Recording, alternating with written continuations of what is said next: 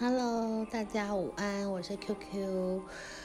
前阵子我感冒发烧生病，所以就没有声音来录我在布达佩斯生活的闲聊。那今天我就来说一下我在海外生病的经验好了。嗯，其实，在海外生病的时候，就真的会变得很脆弱，然后也会很想要回台湾，就是比较呃恐惧，就是对未来的一切，所以每次都能够像现在这样子康复好起来，都是非常感恩的。那细数了一下，我在海外生病。比较严重的大概是四次，如果加上过敏的话，平均大概是一年一次吧。我第一次是在我去加拿大大概呃五六个月的时候，那时候刚好是冬天，十一二月吧，然后就呃。记得是星巴克五折，所以我就 买了一款我没有喝过新冰乐口味，然后我就中标了。对，那时候就是贪图折扣嘛，那也没有想到后来会对我在加拿大的生活跟整个人生就是造成这么大影响。而且我那时候为了省钱，其实我没有买。加拿大 goods 来穿，就是也觉得它很丑啦。可是最后还是觉得，呃，保命在海外，身体健康真的是最最最重要的事。那我那我记得我那时候好像烧了三个礼拜吧，都没有退烧的样子，就是每天在那边三八三九三九点五这样子，所以最后真的很不舒服啊，因为你就是会一直。全身肌肉酸痛，然后发冷发热，我就决定去急诊了。那还好的是那时候 Alberta 的健保就是免费，所以我并没有花到一毛钱在医疗费用上面，非常非常的感谢这个德政。那时候我从宿舍走十分钟到急诊室，我记得是在一个冰天雪地的夜晚。所以，呃，整个过程这已经是最后一步了。前面那三个礼拜就是不停的吃药啊，然后看着他会不会好起来。但偏偏就是已经把台湾带来的药吃完了，也没有好。后来就是同事啊跟主管就推荐我一款当地的退烧药，我就狂吃这样子。但也好的很慢，因为还有咳嗽。我那时候真的是非常非常的无助，所以当我去看医生的时候，我有告诉医生，就是我我只希望可以退烧，然后恢复到正常生活，可以吗？就是你赶快开药给我吧。可是殊不知，其实医生他觉得发烧就是一个。人体增强免疫力很正常的现象，所以他就只给我开了 Doctor Note，然后叫我多喝水啊，回家多休息，不要上班，然后多吃维他命 C，多吃青菜水果，大概就这样。我在医院做了这么多。仔细的检查，然后那么多医生来看我，把我搞得跟贵宾 VIP 一样的待遇，但是终究他就是没有开药给我。那我这个人呢，就是觉得我不能再这样烧下去。我觉得我再这样烧下去，我要变白痴了。所以我还是去超市买了同事跟主管推荐的药，然后就每天，人家可能一天吃三颗，我就一天吃六颗这样子。好，虽然最后烧退了，但是我也吓到，所以后来我就离开了那一那一家外商，然后呃放弃了可以留下来的机会。但是当下其实没有觉得有什么好可惜的，因为我觉得如果我要为了拿身份，然后一直待在那种零下二三十度的地方，我觉得我应该也是不行。毕竟我是一个来自。充满着阳光、四季如春的高雄人，这样好。那到匈牙利的第一次生病是在，嗯，打完疫苗的三个礼拜以后，就第一次打疫苗。通常人家不都是打完疫苗当天晚上还是隔天就开始发烧嘛？但我并没有，我是三个礼拜才开始发烧。但是我觉得那应该跟疫苗没有关系啦。因为在国外的时候，我很喜欢在夏天的时候吃冰跟呃冷冻水果，所以我觉得我应该是受凉了。那那时候也是很痛苦啊，也是把台湾带的药都吃了，也是没有退烧啊。我真的不知道为什么哎，可能真的是人家说的吧，就是当地的病毒要用当地的药来治。那我就很生气的坐在床上，我记得我就。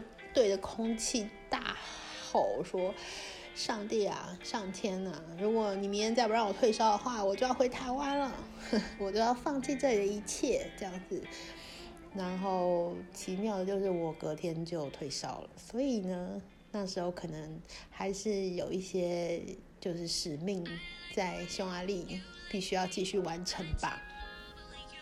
好，然后我记得那时候因为是疫情期间，所以。在华人圈有一款中国的药叫莲花清瘟，就是在亚超都会卖。那反正也不贵，所以加上它就是主打是中药草本嘛，就买了一盒在身边备用。那那时候就有吃，然后我也不知道是不是因为有吃才好的，反正。我觉得我都是每次生病拖很久的那一种。那莲花清瘟它除了胶囊，它还有颗粒。那我那时候觉得颗粒实在太难闻了，而且它要泡在水里，那个味道实在太重，所以我就没有喝它。那像这一次，就是我是在匈牙利的第三次生病，就是在前阵子我去歌剧院看剧。然后穿的比较少，要加上现在冬天嘛，然后我那天又觉得歌剧院这个地方戴口罩不是特别的雅观，所以我就出门就没有戴口罩。平常我都是戴口罩出门，因为可以保暖。我并不是特别在意别人看待我们以为有什么病毒的眼光，所以冬天我是戴着口罩出门的。那那一天就唯一一次没戴，然后又穿的少，结果又又中了。我这次呢，就是呃，把身边所有莲花清瘟的颗粒大概喝了一半吧，但是喝到最后，我觉得它已经有一点让我觉得恶心反胃。我就觉得什么日本的义服啊，然后台湾的普拿藤啊，好像都还是。不行哎，就是可能还是要吃匈牙利本地的成药这样子，因为我也没有想要去看医生啦，毕竟医院本来就是一个更危险的地方。然后我也没有想要出门，因为外面真的很冷，我连就是下床的力气都没有，所以就很感谢有外送。呃，我记得我。之前在点外送药局的时候，他还可以送药，但是现在是不行了，我也不知道为什么，就是已经只能是呃买一些生活用品跟快筛，就是药你现在已经不能外送了，只能本人去药局拿。那很幸运的就是我家对面就是一间布拉佩斯二十四小时药局，所以我觉得如果我真的撑不下去的话，我可能。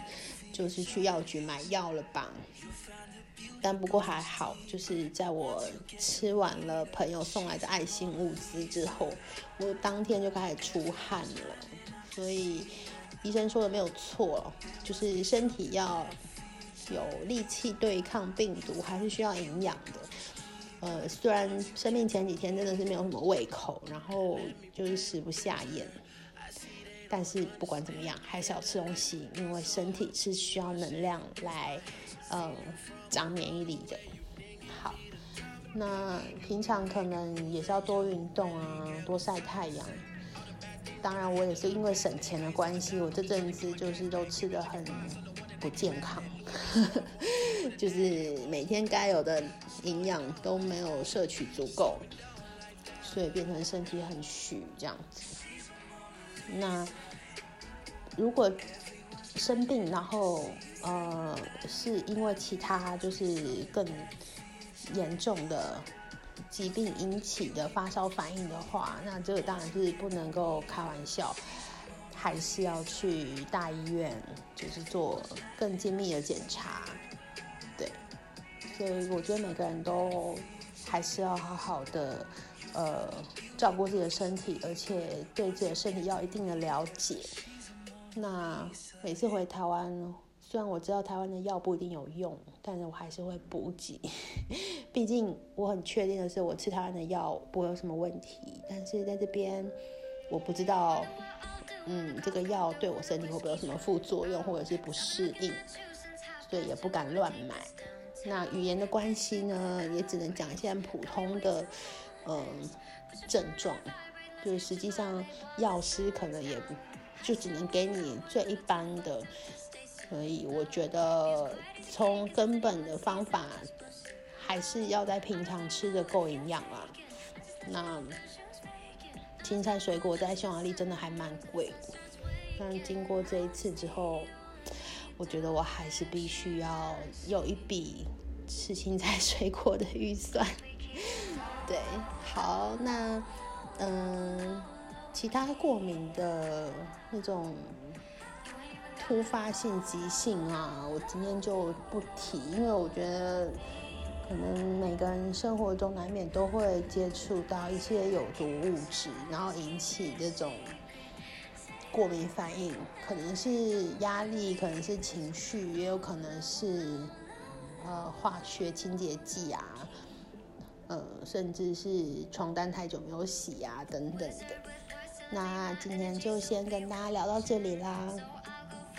Anyway，身体健康在海外才是最重要的，其他的真的都是其次。因为每次我生病的时候，我都只想放弃一切回台湾。所以如果真的有到了那一天的话，那那个损失才是最大的。因为毕竟都已经在海外努力了这么久了嘛。对啊。好啦，那我们就下次再聊喽。今天就先跟大家说拜拜。